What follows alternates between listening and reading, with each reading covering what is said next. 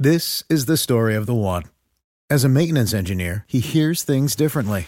To the untrained ear, everything on his shop floor might sound fine, but he can hear gears grinding or a belt slipping.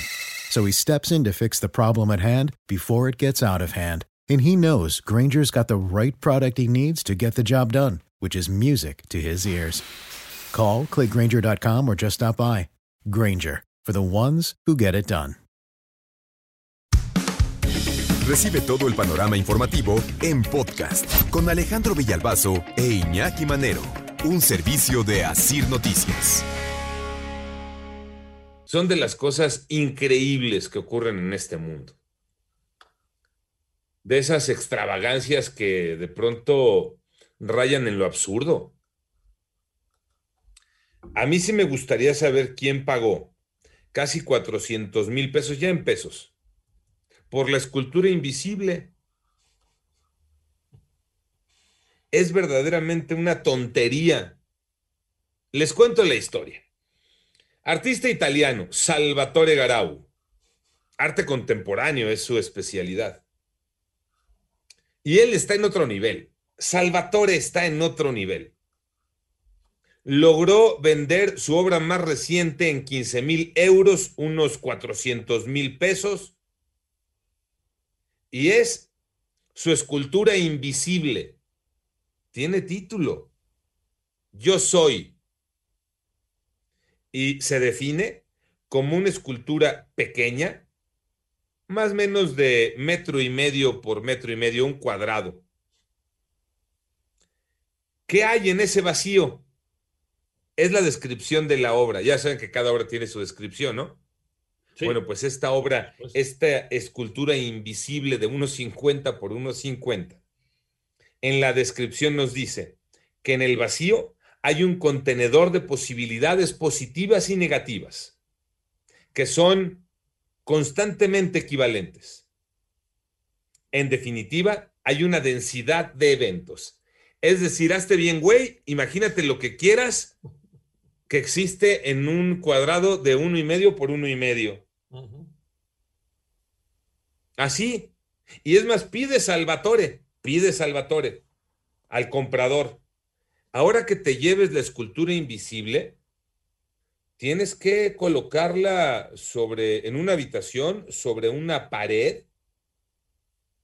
Y además tienes que delimitar en el suelo, como en cualquier eh, exposición de arte, delimitar eh, espacio para que la gente se detenga y vea esa escultura invisible. ¿Qué vas a ver? Pues vas a ver la pared. ¿Y cuál es el propósito de la escultura invisible? Pues que tú te imagines cualquier cosa. Y alguien pagó 400 mil pesos por eso. De ese tamaño es eh, de pronto el egocentrismo del que vende y del que compra. En este caso es de los dos, Iñaki. Claro, y uno, uno abusado, ¿no? Que es el que se lleva la lana. Esto me recuerda una anécdota de Salvador Dalí, en donde está haciendo como que pinta en un lienzo en blanco. Y llegaba la gente preguntando, maestro, ¿y eso qué es? Es una vaca comiendo pasto, decía Dalí.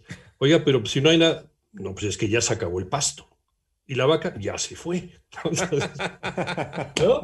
y, era, era, era, tan simpático y tan ingenioso Dalí que, que seguramente la vendió así, ¿no? El lienzo en blanco.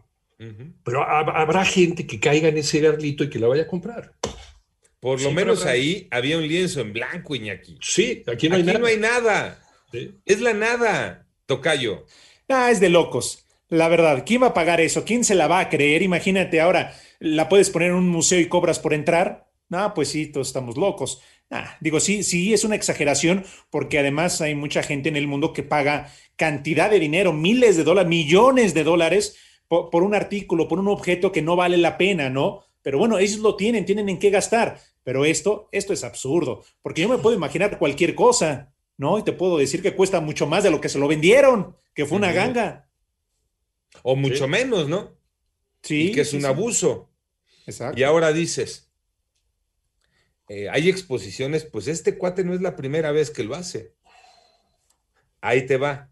De hecho, ya expuso una obra inmaterial en así, o bueno, pues sí, ¿no? ¿En dónde? En la Plaza de la Scala en Milán. La obra Buda en contemplación. Y nada más puso en el piso una cinta delimitando un espacio y decía Buda en contemplación. No estaba Buda, no estaba la figura. ¿Qué tenía que hacer la gente que se paraba eh, frente a esa cinta que delimitaba el espacio? Imaginar la presencia de la figura de Buda. Pero el asunto no es que exista un Salvatore Garau. El asunto es que haya quien le crea a Salvatore Garau. Ese es el problema. La obra invisible, pagaron por ella casi 400 mil pesos. ¿Qué se llevó el cuate que la compró? Que la compró, perdón, nada. Solo, ah, bueno, sí se llevó algo, perdón, perdón. Se llevó un certificado de autenticidad. Eso le entregó el, embustero este artista italiano Salvatore Garau. Llévate ahí tu certificado de autenticidad de qué? De la obra invisible que te estoy vendiendo. Eh, con las especificaciones que ya les decía. Tienes que ponerla en una pared este, donde en unos 50 por unos 50 mínimo la gente imagine lo que quiera, porque esa es la obra invisible, que la gente imagine lo que quiera. Ya nos regalabas una anécdota de Salvador Dalí. De Salvador Dalí, Iñaki, tenías otra, decías de unas guitarras. Sí, las competencias de guitarra de aire que se hacen en Estados Unidos. Digo, todos hemos hecho el payaso cuando estamos escuchando una canción que nos gusta y hacemos como que estamos tocando la guitarra, ¿no? El quinto. Pues igual también hay competencias de guitarra de aire. Eso es la guitarra de aire. Y hay ganadores y todo. Entonces, el que toque mejor la guitarra de aire, pues es el que se lo lleva. Hacer la mímica. Hacer la mímica de que estás tocando la guitarra y al que mejor toque la guitarra de aire en el requinto, pues se lleva el premio. En el siglo XIX, ahorita me estaba acordando de, otro, de otra anécdota se vendían frascos para las personas que padecen asma o estaban malos del, corazón con aire de montaña, aire de los Alpes o aire, ¿no? Porque es muy sano para las personas que, que tienen problemas de corazón, entonces en las zonas más, eh, más bajas o en las zonas costeras les vendían ese tipo de aire para que lo respiraran a las personas asmáticas. Pues, está bien, pues, siempre hay gente, ¿no? Que se deja engañar. Es que el asunto es ese. Eh, hay quien te podrá vender lo que se imagine. Sí, claro. El asunto es quién compra, ¿no? Ahí está, en el tema de la oferta y la demanda. ¿Por qué existe un artista italiano como Salvatore Garau?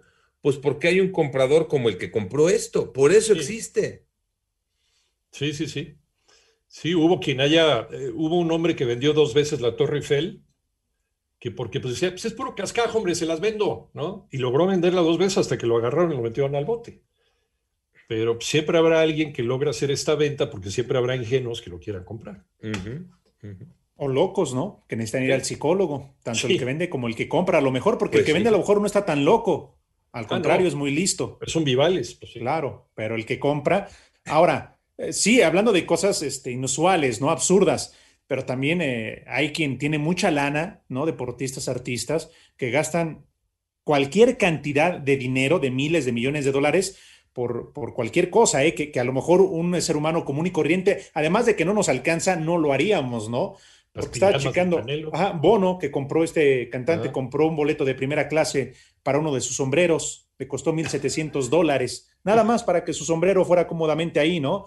Lady Gaga, que gastó 50 mil dólares por un monitor de fantasma, se siente perseguida, dicen, ¿no? O Beyoncé, Beyoncé ganó gastó, perdón, un millón de dólares en una furgoneta. Una furgoneta, obviamente ya se imaginarán, con todos los lujos, con todas las comodidades, o porque también se preguntan que Mike Tyson quedó en la bancarrota cuando ganó miles y millones de dólares. Pues porque se compraba una bañera de dos millones de dólares.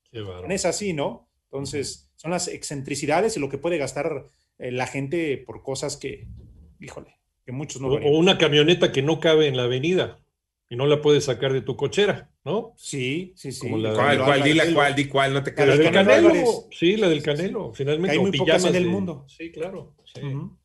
Sí. no cabe en la calle. ¿no? Pero bueno, es su dinero y ellos, ellos se lo ganaron y saben qué hacen con él, ¿no? Finalmente. Y habrá quien lo venda.